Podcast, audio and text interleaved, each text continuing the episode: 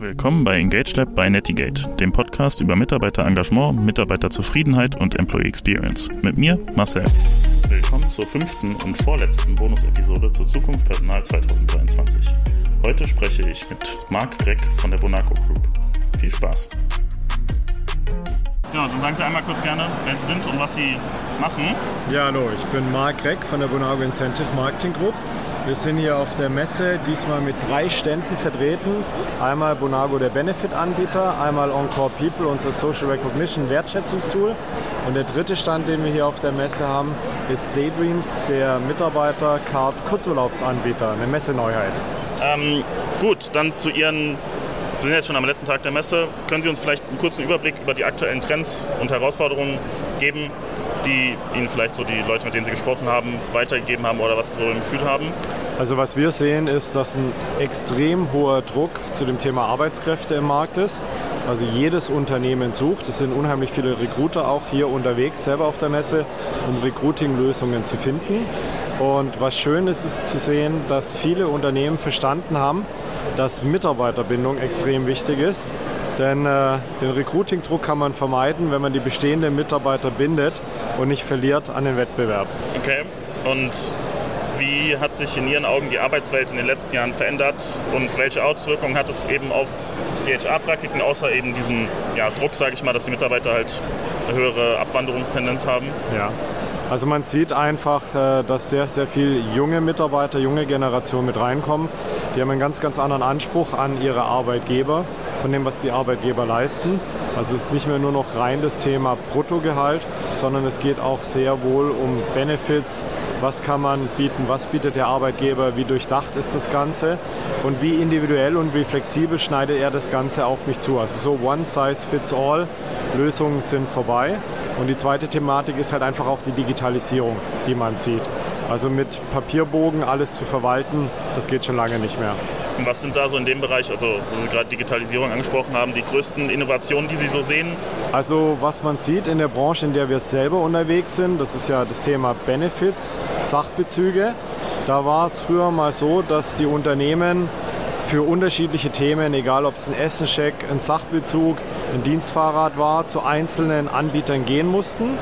Und die Zeiten sind vorbei, denn jetzt gibt es sogenannte All-Inclusive-Lösungen, äh, Portallösungen, wo von einem Anbieter all diese Benefits angeboten werden. Und das ist eben sehr wichtig, auch eine Unterscheidung zu machen zwischen Leuten, die sagen, sie packen alles in ein Schaufenster, aber die gesamten Verwaltungsprozesse hinten immer noch einzeln sind bei einzelnen Anbietern oder ob sie echte Portalanbieter haben, die alles aus einer Hand liefern. Also nicht nur das Anzeigen der Benefits, sondern auch hinten raus die gesamte Abwicklung in den Lohn- und Gehaltsabrechnungssystemen, in den HCM-Systemen. Okay.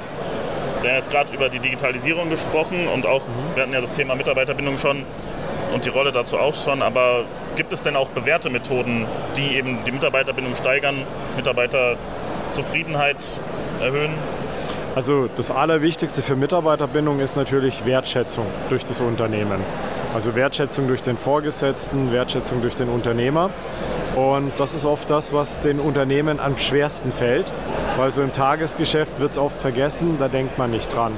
Jetzt gibt es natürlich auch äh, spannende neue Lösungen, wie hier am Stand B27 mit einem Wertschätzungstool, das einfach den Unternehmen hilft, die Werte, die sie haben, auch transparent zu machen über eine Plattformlösung und äh, die Mitarbeiter selber in die Lage versetzen, sich gegenseitig zu loben und zu belohnen. Und das ist eigentlich immer noch das Allerwichtigste und das am meisten vernachlässigste heute in Deutschland. Okay, das ist ganz interessant, weil ich habe auch gehört von anderen Leuten, dass halt eben die Führungskräfte sehr wichtig sind, aber sie sagen auch, dass eben auch die Wertschätzung durch die genau. Kollegen, sag ich mal, auf demselben Level an Wichtigkeit gewonnen hat oder dass ja, es jetzt den das ist beides. Unternehmen also, erst bewusst Es ist natürlich, äh, also man sagt ja immer so schön, äh, Mitarbeiter kommen wegen einem Unternehmen und verlassen wegen den Führungskräften des Unternehmens. Und man muss den äh, Führungskräften einfach Instrumente an die Hand geben, dass sie in dem gesamten Tagesstress, den sie so haben, auch noch daran denken, immer wieder mal zu loben, zu belohnen, mal wertzuschätzen. Weil Führungskräfte an sich sind nicht per se böse, die wollen das ja, die möchten das, aber die sind halt oft zu sehr gestresst oder haben einfach nicht die Tools an der Hand. Das ist das eine Thema. Das zweite Thema ist natürlich, wenn Sie Mitarbeiter untereinander äh, bevollmächtigen, ermächtigen, sich gegenseitig zu loben und zu belohnen, dann hat es natürlich eine ganz, ganz andere Tragkraft, weil es ist doch so super schön, in einem Unternehmen zu arbeiten, wo man sich gegenseitig groß macht, also sich gegenseitig lobt, anstatt mit dem Finger aufeinander zeigt. Und das muss der richtige Mix sein. Ja, auf jeden Fall. Vielleicht noch eine persönlichere Frage. Mhm. Können Sie uns vielleicht auch in dem Zusammenhang mit der Wertschätzung von einer besonders herausfordernden ja, Personalsituation berichten, die Sie in Ihrer Karriere gemeistert haben und von, aus der Sie Lehren gezogen haben? In Bezug auf äh, Wertschätzung zu geben? Ja. Also ich glaube, da gibt es mehrere Situationen. Es gibt schon Themen, wo ich mich selber auch immer, immer hinterfrage, habe ich das richtig gemacht oder habe ich Kritik auch richtig oder wertschätzend angebracht. Aber ich kann eine Sache sagen, also wir haben so eine Wertschätzungsplattform bei uns im Unternehmen selber auch im Einsatz. Und was mir auf einmal bewusst geworden ist, ist, wenn man so ein Klima schafft der Wertschätzung, was das verändert. Also zum einen habe ich damals gesehen, dass ein Kollege, der mir nie aufgefallen ist, extrem viel gelobt wird. Und damit ist mir klar geworden, wie wichtig der eigentlich fürs Unternehmen ist. Die zweite Thematik ist, ich als Geschäftsführer, als Führungskraft, man hat ja oft nur so die Probleme auf dem Tisch und dann denkt man irgendwann, oh, was für ein Mistladen habe ich denn hier eigentlich?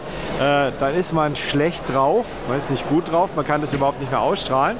Und dann, nachdem wir angefangen haben, so ein Tool zu nutzen, wo ich auf einmal überlegt habe, okay, was kann ich denn eigentlich diesen heute, diesen Tag loben oder diese Woche loben, habe ich auf einmal gemerkt, dass das, was bei uns toll läuft, so, so viel mehr ist als die paar Probleme, die bei mir auf dem Schreibtisch liegen.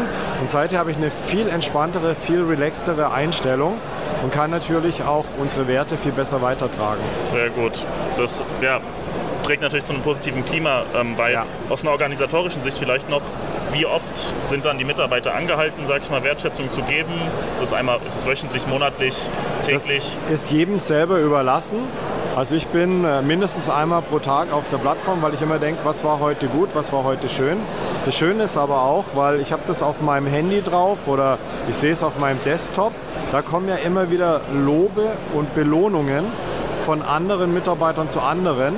Also ich kriege auf einmal mit, was passiert im Unternehmen, wer macht was, wer ist in welchem Projekt dran. Und jedes Mal, wenn jemand anders jemand lobt, ist es auch wieder für mich ein Anstoß und ein Anreiz zu sagen, ah Mensch, ich habe doch gerade auch was Tolles erlebt, also mache ich jetzt auch was. Sehr gut. Dann vielen Dank. Okay. Das waren sehr schöne Antworten, die wir, ich, gut benutzen können. Das Interview. Das war auch schon die fünfte unserer Bonus-Episoden zur Zukunft Personal 2023. Morgen hört ihr dann die sechste und letzte Folge unserer Bonus-Episoden. Bis dahin.